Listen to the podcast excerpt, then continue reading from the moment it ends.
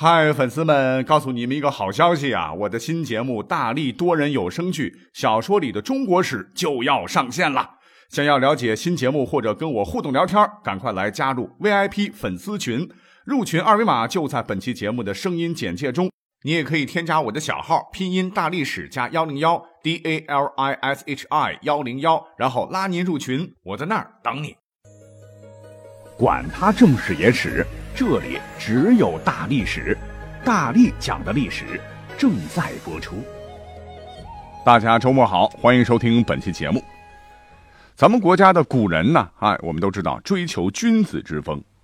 往低里说，就是不调戏妇女，不调戏爷们儿，不看激情电影等；往高里说呢，就需要做到贫贱不能移，富贵不能淫，威武不能屈，道德要高尚。所以，君无戏言，庄重沉稳，不苟言笑，一本正经。哎，这在当时都是君子的必备气质。那久而久之，古时候啊，整体的社会氛围还是比较一板一眼的，缺乏幽默细胞。换言之，将来呢，你要跟项少龙一样，可以穿越回过去。告诉各位哈，千万别乱开玩笑，否则后果可能很严重。啊，不相信哈？那下面几个故事你可要好好听听啊。有一个非常有名的典故啊，不知道您听过没有？叫做“桐叶封地”或者叫做“桐叶封禁”。它讲的啊是真正的君无戏言呐。在公元前一零四三年，当时的周武王姬发死了，还是小孩的周成王即位。那有一次，周成王和他的小弟弟叔虞在一起玩耍啊，玩高兴了啊，周成王就随便在地上捡起了一枚桐叶。然后撕吧撕吧啊，撕成了一个玉龟的形状，送给了弟弟。什么是玉龟呢？就是中长条形，上端做三角形，下方正方的玉器。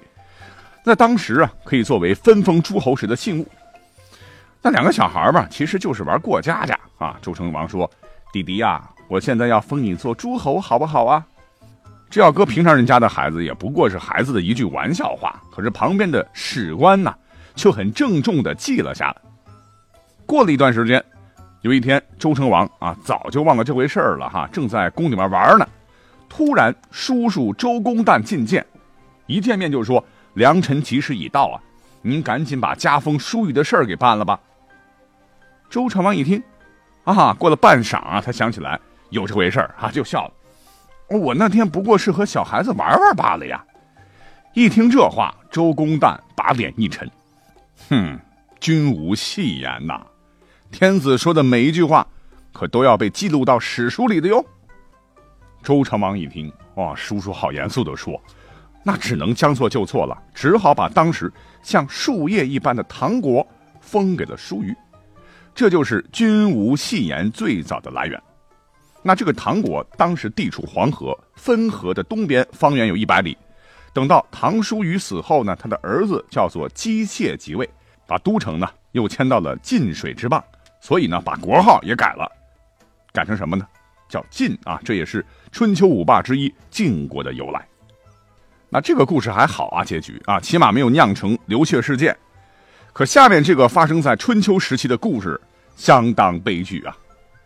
春秋有个鲁国啊，当时的君主叫鲁庄公。那个时候鲁国国力还凑合啊，先后战胜了齐国以及齐宋两国的联军。但是鲁国毕竟国小啊，还是要跟大国讲讲友谊的啊。最后是释放了两国俘虏，其中呢就包括了当时宋国的一代猛将，著名的大力士叫南宫长万，他可是我们这个故事的主角啊啊！等南宫长万回来以后呢，当时的宋闵公啊就随便开了一句玩笑，说：“以前咱俩啊，我是君，你是臣啊，得讲讲君臣之礼。现在你成了鲁国的阶下囚，哈。”那咱们就不用以礼相交了吧？哼哼，这南宫长万怎么说呢？也是一员武将啊，有头有脸，自尊心蛮强。唰的一下，啊，脸就红了，愤愤离去啊！这一次，这仇恨的种子可就种下了哈。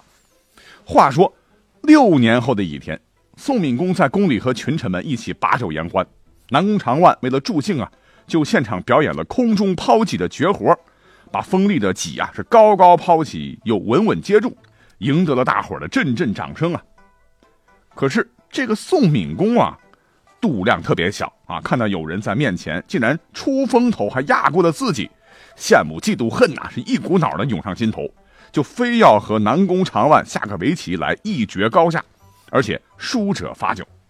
你想，南宫长万一介武夫，舞枪弄棒还可以，围棋哪懂得很多啊？就连负五局，喝了五大杯罚酒，啊，有些醉了。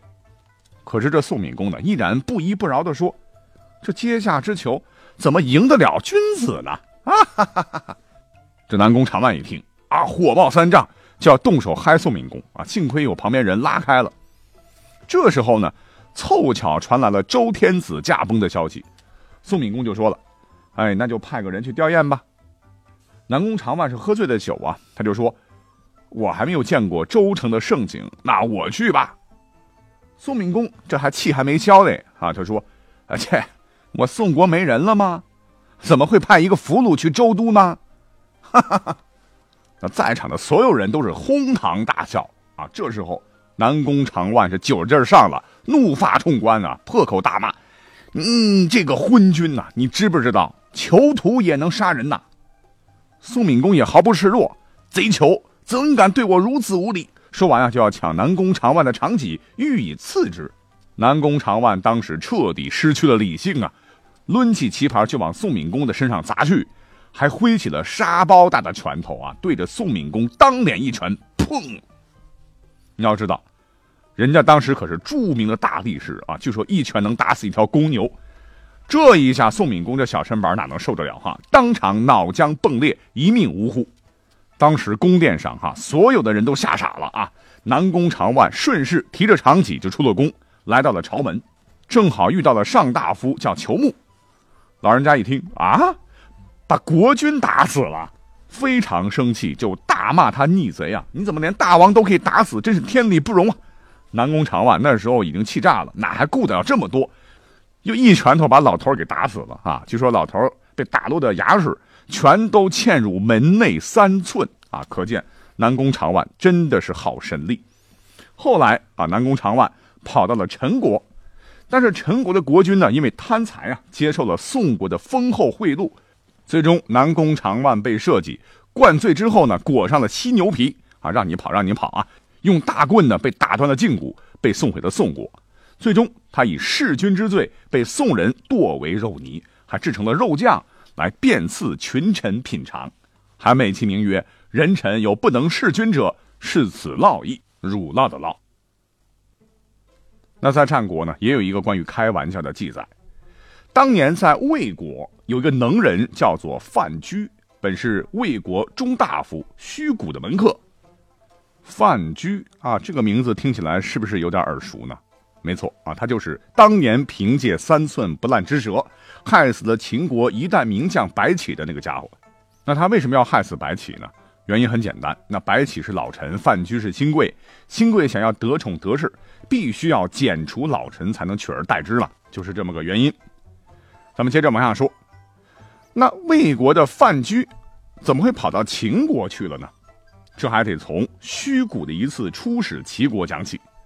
有一次，虚谷奉魏王之命出使齐国，就带上了范雎作为随从。范雎原本在魏国就是穷光蛋一枚呢，感觉老是得不到重用。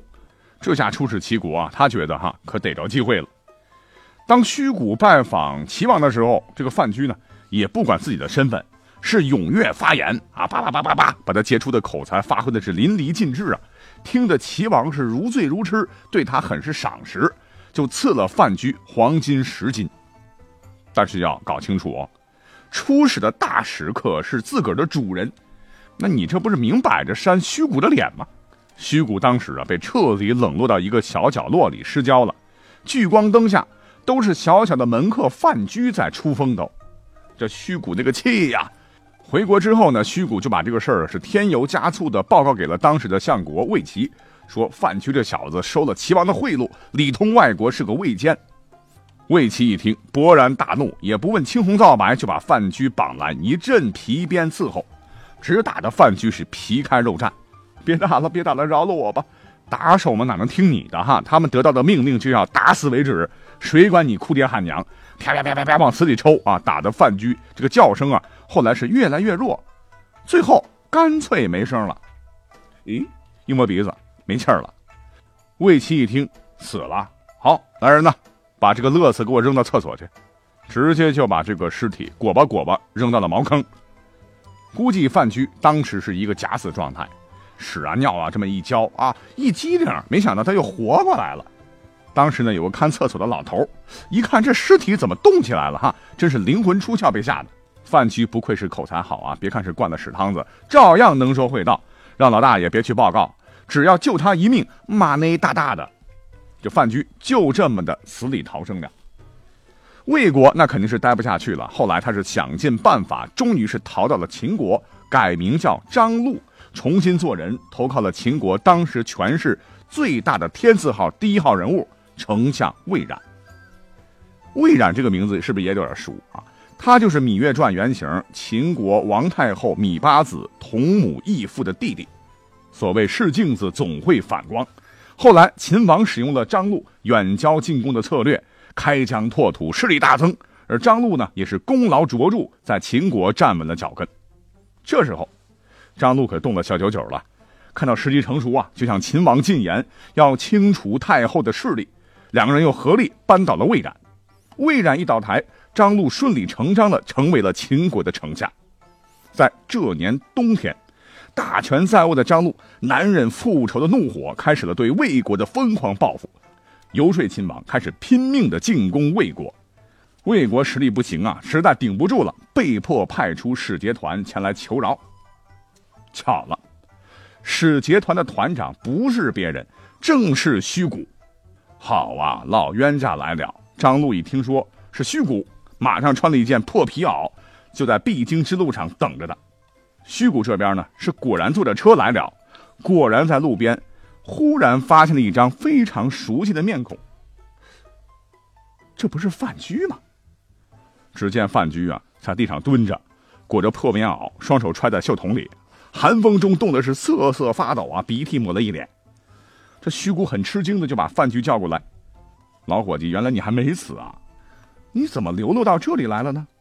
要说范雎这眼力绝对一流的啊，可怜巴巴的说：“主人，我当年是逃出了魏国，然后跑到秦国来打黑工，有一对没一对的哈，肚子好饿哟。”虚谷别看当年不是个好人，可是毕竟啊，他乡遇故人，顿生怜悯之心呐，就吩咐手下来来来，给他披上一件上好的皮衣。这两个人呢，就开始你一句我一句的闲聊起来。虚谷就把出使秦国的事说了，这正中了范雎的下怀。范雎说：“我以前跟过一个主人，跟丞相张禄关系很好。这样吧，我帮主人去引荐一下，如何？”说完就爬上了车，当虚谷的司机，一路是来到了丞相府。随后，范雎下车，跑进了大门里面。这虚谷就在外面等啊。说等啊等啊等啊等，等出了鱼尾纹啊，愣是没见范雎出来。这时呢，他才赶紧向相府门口的兵丁说：“哎，我的老朋友刚进去好一阵儿了，好一阵儿了，好一阵儿了，怎么一直没出来呢？您能不能帮我打探一下呢？”冰丁一听，喂，你脑壳子烧坏了吧？刚才那个进去的就是丞相府的主人张禄大人呐。虚谷一听，咣。一头两个大，是扑通一声跪倒在地，是拼命的磕头啊，都磕出血了，请求相爷饶命。这时候，范雎适时出现了啊，换上了丞相的装束，威风凛凛，缓步而出，是斜着眼睛看着叩头如捣蒜的虚谷，鄙夷的说：“我本来想着你，当时怎么害我的哈，我要十倍奉还。不过刚才你送我的一件皮衣，让我动了恻隐之心。这样吧。”饶你一条狗命，回去告诉那个魏齐，洗干净了准备捡肥皂。言外之意就是不想亡国，魏齐必须死。虚谷是连滚带爬跑回了魏国，把这事儿就说了。魏齐一听，完了完了啊！赶紧是弃相位，亡命天涯。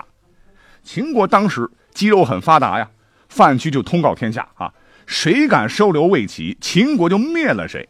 这一下子，六国谁敢收留魏齐啊？魏齐最终是走投无路，自刎而死。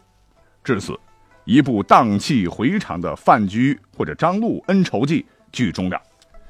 范雎是用愚人手段来报复对手啊，这玩笑开的真是惊心动魄。好，也许是古人不苟言笑吧，所以呢，我们翻看史书啊，历史上很多有关于开玩笑这样的故事，多半都是不好的事儿。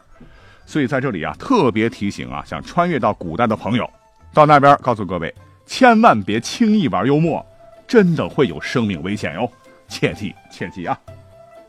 感谢收听本期节目，我们下期再会。